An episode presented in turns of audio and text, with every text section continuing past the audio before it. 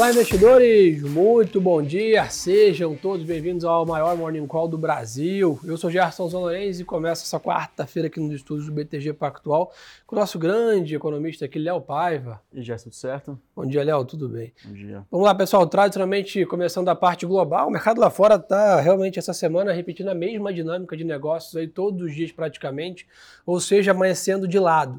Né? O S&P tanto na parte a gente olha os Estados Unidos, olha Eurostox na Europa, passa também né, por Londres ali, mesmo a dinâmica do mercado sem grandes variações. Destaque desse overnight vem do Japão, né, o índice Nikkei subindo 2,5%. Acho que o grande destaque foi o, o, Banco Central japonês ele mantendo inalterada a taxa de juros ali nesse momento, né, que o mercado até imaginava que teria uma alta. E fora isso, Léo, como a gente já tinha adiantado, hoje começa uma bateria grande de dados nos Estados Unidos. Então, por isso que eu acho que o mercado abre mais de lado, né? É difícil tomar posição grande lá fora antes de ver esses dados aí que saem daqui a pouco. Né? Perfeito, tem bastante coisa é, para acontecer nessa virada, né? Então, entre ontem e hoje, é, já começou, como você citou muito bem, a agenda com o Banco Central do Japão.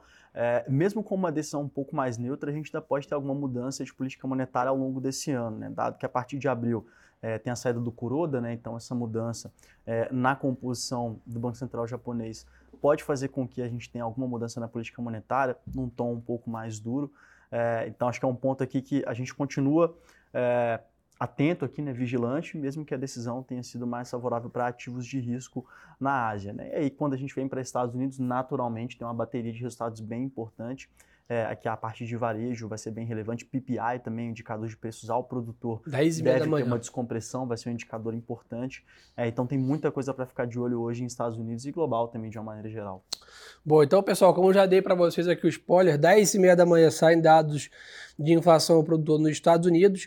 Às 4 horas da tarde temos o livro BES, né, que é basicamente um grande resumo aí para a próxima reunião do Banco Central americano. E, além disso, tem três membros do Fed hoje que estão aí né, no schedule, aí na agenda, para fazerem discurso. Então, uma manhã e uma tarde carregada de dados lá fora, como o Léo deu um bom insight também, temporada de balanço está né, pegando fogo nos Estados Unidos também. Então, essa, esse todo dia, vamos dizer assim, de de grandes indicadores tem levado o mercado a abrir mais lado. Ontem ficou em leve queda, o Brasil até outperformou né, os demais mercados ontem. Vamos entrar nesse assunto daqui a pouco.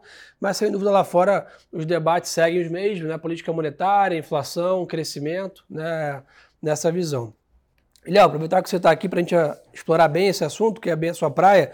O petróleo caminha para o nono dia consecutivo de alta em Nova York é a mais longa sequência em quatro anos. Né? WTI aí a 81 dólares e o Brent começando a flertar novamente próximo a 90 dólares. Sem é. dúvida, voltando aí um pouco da tendência do passado. Né? Perfeito, né? Inclusive hoje a gente tem relatório da EIA, né, a Agência é, Internacional de Energia, vai ser bastante importante para a gente entender a atualização do cenário. Lembrando que aqui a nossa visão base, como a gente publicou o relatório é, se eu não me engano, no dia 21 de dezembro do ano passado, continua sendo de um preço de petróleo num patamar mais elevado que, inclusive, que o atual. A gente vem falando isso desde antes do 80 dólares e agora já recuperou, já está mais próximo de 90. É, a gente continua com essa visão mais construtiva para preços pelos gargalos de oferta. Né? A gente tem diversas questões aqui que são envolvidas e também as possibilidades de demanda, sendo que a primeira delas, a reabertura de China, é antes do esperado e a segunda delas, é uma redução da atividade econômica global, pensando mais em Estados Unidos e Europa, uhum. mas uma redução menor do que a gente esperava. Né? Então, aqui, a economia perdendo é, ímpeto, mas não tanto quanto a gente esperava, com o ciclo de juros avançando para patamar restritivo. Então, acho, acho, que isso aqui é, é, um ponto que corrobora a cotação no patamar mais alto, e é até interessante você levantar é, esses dados de nono dia consecutivo, que eu até estava comentando mais cedo com o Arthur, é que é, de pouquinho em pouquinho o mercado vem incorporando esse cenário. Né? A volta reduziu, mas a tendência continuou, né? Exato, perfeito. Está muito menos volátil, mas é, tem sido algo muito mais perene, né, contínuo. Bom, e sem dúvida ajudou bastante aí. Quem acompanhou a Petrobras ontem foi o grande destaque da bolsa aqui, né? Subindo ali quase, mais de 6%. Então, sem dúvida, fez preço aqui é, no Brasil também essa perspectiva. E além disso, tem ajudado bastante o Brasil também, né, Léo, essa dinâmica do minério. Né? Hoje, um dia de alta de novo lá, a China vem dando sinais, surpreendeu o PIB ali no domingo né, para segunda, quase o dobro ali do que o mercado esperava. E eu acho que vai se construindo, talvez a gente comentou aqui um pouco, uma tendência melhor para a China esse ano, né? Não, perfeito. Acho que aqui é, é tem, algumas questões que até continuam corroborando com esse movimento mais positivo para preço de, de minério de ferro. Acho que é, é sempre bom lembrar. A gente não que tenha um teto claro, mas não parece que tem uma avenida ainda para apreciação do preço. Sim. É, dado que, primeiro, né, o minério de ferro foi o que mais incorporou essa reabertura entre todas as commodities, que tem uma relação importante com demanda de China. Então, acho que esse é um ponto relevante. É, e, e porque, é, além do fato de ter incorporado muita coisa. Os estoques por lá eles são relativamente altos, então não há um risco de estoques. É, então, só acaba no próprio bem físico colocando uma barreira para o avanço do preço. É, e, e acho que, mas assim, em alguma medida, o que vem continuando a colaborar com esse patamar mais alto de preço as notícias cada vez mais positivas de China. Né? Então, é, o Xi Jinping discursando no sentido de enfatizar que a imunização da população idosa, que é o principal risco para o avanço do vírus, ela continua sendo o foco principal é, e também outras medidas acabam construindo esse cenário é, é cada vez mais sólido de um preço de minério de ferro mais elevado. Boa, perfeito. E acho que é um bom ponto também para a gente comentar, né? mesmo que a gente não tenha um novo rally do minério, se a gente ficar nesse nível de 120 dólares a tonelada, isso aí é uma garantia de uma grande performance de todas as empresas de mineração e derivadas aí do minério aqui no Brasil também. Então não é porque a gente, ah, para Vale subir, a gente tem que ver o minério para 150. Não é isso. A gente tem uma perspectiva que vai se manter nesse 120. Isso aí está bem acima do custo de exploração da Vale, que vai gerar caixa, dividendos, recompra, etc. Então, só para entender um pouco dessa dinâmica também, né? Perfeito. Talvez a própria cotação ao longo do tempo ela fique menos volátil, mas ela vai experimentar um crescimento também mais é, perene de, de apreciação do capital, dado que tem essa geração de caixa muito importante. Boa, pessoal, o Bitcoin também tem seguido a dinâmica da bolsa lá fora, fez um bom começo de ano, está lá nos 21 mil dólares, mas hoje também aí acaba também não tendo grandes variações, acompanhando os demais ativos de risco no mercado global. Então, pessoal, resumo da ópera do mercado lá fora é: o mercado amanhece de lado, da mesma dinâmica de ontem, porém, uma agenda carregada de indicadores, começando às 10h30 da manhã com dados de inflação, 4 da tarde, é, outra questão importante de política monetária, que é o livro bege dos Estados Unidos. Japão, grande destaque positivo na madrugada, a China segue impulsionando os emergentes, que tem favorecido né, o Brasil também. E, Léo, que chama atenção também para a gente monitorar, a gente tem visto um enfraquecimento na média do dólar. Né? O DXY fez uma correção recente, a gente está vendo até hoje né, o, Yen lá né, performando, e como é que está essa, essa cabeça aí de dólar no mundo? Pensando em dólar global, a gente tem uma visão, é, no curto prazo pode ter algum fortalecimento, até porque é sempre bom lembrar, né? A gente tem aqui uma, uma visão de cenário de ciclo de juros nos Estados Unidos que ela precifica uma taxa maior do que o mercado coloca hoje. A gente continua com um cenário de 5 a 5,25%, aquele intervalo, é, e o mercado precifica abaixo de 5% com cortes no segundo semestre, que também não é a nossa visão. A gente espera que a taxa, é, ao finalizar o ciclo de ajuste altista, permaneça no mesmo patamar até o final do ano.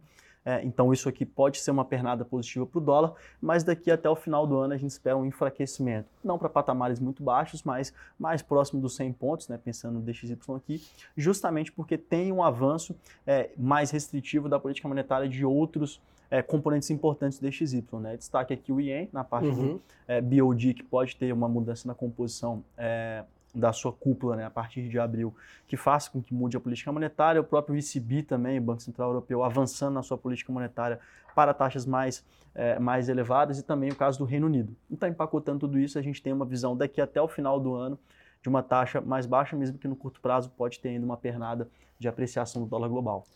Bom, só para fechar a parte global aqui, pessoal, até, né, esse movimento de demissões nos Estados Unidos segue, né? Que os jornais lá fora hoje comentam que a Microsoft deve anunciar um plano de demissões hoje, né, seguindo ali a Amazon fez movimento, Twitter, Facebook, todas as empresas ali vêm reduzindo seu quadro de funcionários, movimento que até acontece no Brasil também de certa maneira, e a ideia é ficar de olho nisso, papéis lá fora estão abrindo sem grandes variações, o mercado está tentando antecipar qual é o tamanho né, desse ciclo de cortes né, de quadro de funcionários lá da Microsoft. Brasil, bora, Léo? Vamos lá. Vamos lá, pessoal. Pulando para o Brasil aqui, ontem foi um dia bem positivo, né, sem dúvida. Né, a bolsa com 2% de alta, a curva de juros fechando, né, uma descompressão de risco ali também na parte do câmbio, dólar abaixo ali de, de próximo a 5,10. Mas aqui na quarta-feira a gente está vendo hoje, tá? Um dia novamente de agenda esvaziada. A gente tem visto o mercado brasileiro sendo guiado por dois grandes vetores. Primeira parte política, obviamente, segunda, né, vetor internacional. A parte macroeconômica aqui de juros, inflação e tal, não tem feito tanto preço aqui no nosso dia a dia, no nosso intraday aqui na performance. Hoje não temos grandes indicadores também. Né, a única questão hoje é vencimento de opções sobre o índice. Né, então, para quem aí está tradando opções do índice Bovespa, atenção é, para isso. Mas o que chama atenção, o mercado está de olho, né, Léo, nas participações aí do ministro da Fazenda, Fernando Haddad, no Fórum Econômico Mundial que está acontecendo em Davos né, que ainda terá outros painéis hoje, como né, CEO da JBS, às 11 horas da manhã. mas a, o vetor de preço está vindo de Brasília ainda. Né? Perfeito. Acho que as falas do Haddad elas têm sido, elas têm sido muito importantes, é, até porque ele tem sido um dos defensores de uma política econômica é, mais razoável, mais equilibrada, né? aqui no sentido de tudo bem, podemos expandir alguns gastos, como por exemplo zerar a fila do INSS, é uma, uma, uma é, é uma medida que o governo tem tentado endereçar, é, mas ao mesmo tempo a gente vai zerar a fila do INSS, não tem como subir o salário mínimo para 1.320. Se a gente for subir para 1.320, a gente precisa buscar a redução de outra despesa para acomodar isso dentro do orçamento. Então, Sim. esse tipo de, é, de atitude, de fala, de direcional tem sido importante. Ele também tem defendido é, um fluxo bem organizado para aprovação da reforma tributária, primeiro atacando os impostos indiretos e depois os impostos diretos. Então, isso pode ser importante também, dado que existe uma complexidade muito elevada para aprovar esse tipo de pauta. A gente discutiu isso absurdamente aqui nos últimos dois anos, né, Gerson? E, e existe essa dificuldade, então talvez essa organização processual ela seja é, importante para a gente finalmente conseguir aprovar uma reforma tributária robusta. E além disso também é, tem defendido outras pautas aqui que podem ser relevantes é, para o caminho de um fiscal mais equilibrado, né, um déficit um pouco menor. Então, pacotando tudo isso aqui, acaba construindo essa visão melhor para ativos de risco aqui no Brasil também. Boa.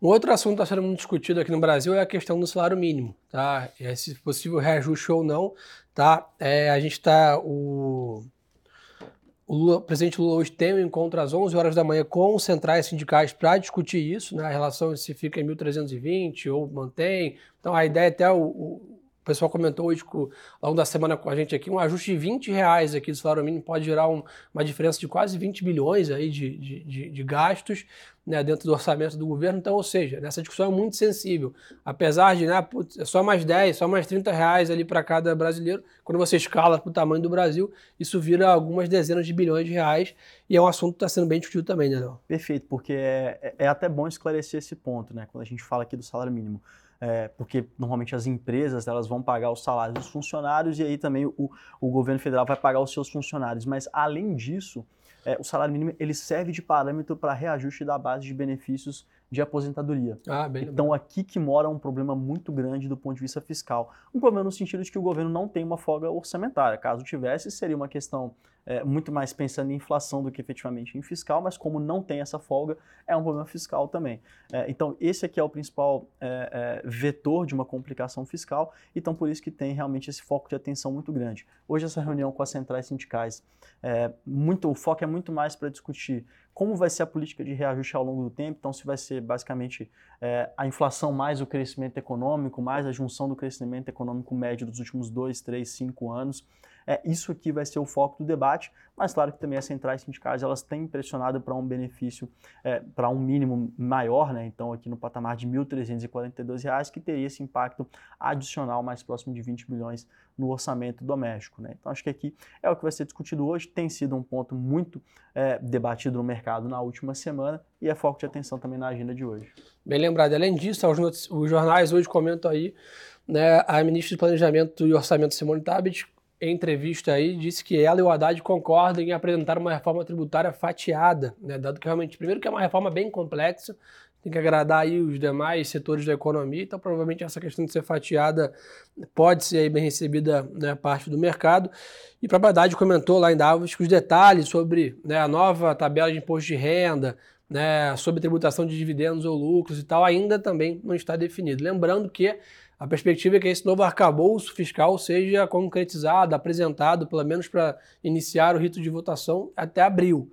Né? Então isso também aí pesa sobre, sobre o mercado, que essa tabela de IR também traria aí uma, uma um noticiário grande no Brasil, né? Sem dúvida, né? Acho que a, a mudança ela, ela, é bem por, por algumas questões, né? além do impacto fiscal também que é importante também, gera um efeito renda grande na população, né? Se você pagava 100 reais de imposto, você não vai pagar mais porque muda a faixa de isenção, por exemplo. Naturalmente, esses 100 reais serão gastos, né? Dado que ainda assim é, é um patamar de renda proibitivo para uma parte de consumo, então seria direcionado para consumo, gera uma pressão inflacionária. Então tem muitas consequências e isso tem que ser debatido é, extensivamente para poder entender todos os impactos e qual momento do ciclo econômico esse impacto também tem que acontecer. Né? Então, acho que Boa. isso é relevante. Excelente. Pessoal, na parte aí do noticiário né, em relação às lojas americanas, a CVM abriu um quatro processos para avaliar o caso aqui, né, nessa questão da que tem né, circulado. A FIT, que é mais uma agência de risco, cortou a nota. Né, ontem foi a S&P, hoje a FIT em relação ao risco de crédito da companhia.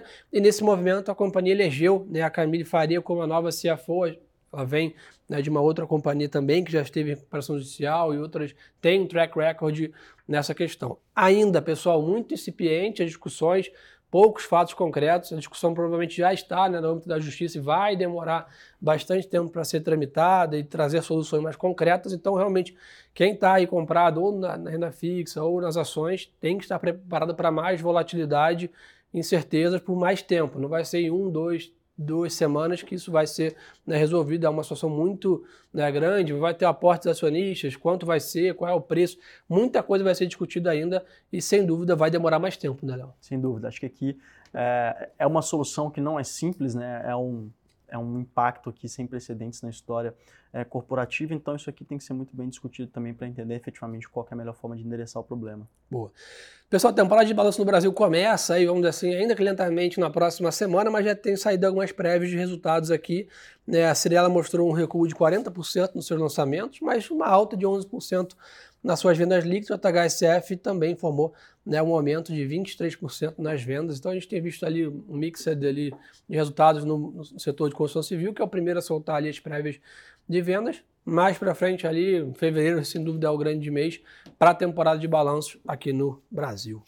Léo, algum ponto mais que a gente perdeu aí para comentar ou não? Acho que esse é o principal do dia de hoje, ficar bastante atento à agenda global, principalmente em Estados Unidos. O foco nessa manhã, é, a partir de 10h30, né, ele é muito grande, PPI, é, varejo, indústria, então acho que ficar bem atento a isso. Boa é para efetivamente colher os impactos no mercado ao longo do dia. Boa, galera. O pessoal perguntou aqui só rapidamente no YouTube aqui, acho que foi Francisco, se não me engano, é, sobre dividendo da Petrobras. Pessoal, o que tudo indica vai ser pago sim, tá? Quinta-feira, tá? deve cair a segunda parcela do dividendo.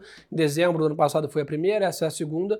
Pelo que né, foi até julgado no TCU e tal, esse dividendo vai ser pago, né? Tá tudo no, no, no schedule aí, então Óbvio, pode ser uma notícia daqui a pouco, pode, mas que tudo indique que é a nossa perspectiva, dividendo sim vai ser pago agora na quinta-feira, a segunda parcela. Turma, resumo da para esse, tá? Então, de novo, atenção para o mercado lá fora, sem dúvida o que faz preço vem da parte internacional e Brasília, esses são os dois vetores para a gente ficar de olho. Não imagina que o mercado abre de lado nos Estados Unidos e na Europa, porém, esse otimismo com a China tem respingado no Brasil também de maneira positiva, dada a nossa classificação como país de emergente junto com eles. Léo, obrigado aí pela aula Valeu, Gerson. de sempre. Agradecer a audiência. Quem quiser ainda mais conteúdo, é só seguir a gente no Instagram, tá aqui embaixo. Gerson Zolorenzi, Leonardo Paiva. Mais um canal de conteúdo no Intraday. Tem um vídeo meu lá bombando sobre como diversificar aí com ações. Acho que vale a pena acompanhar lá no Reels. Desejar a todos uma ótima quarta-feira de negócio. E lembre-se, turma, que o melhor ativo é sempre a boa informação.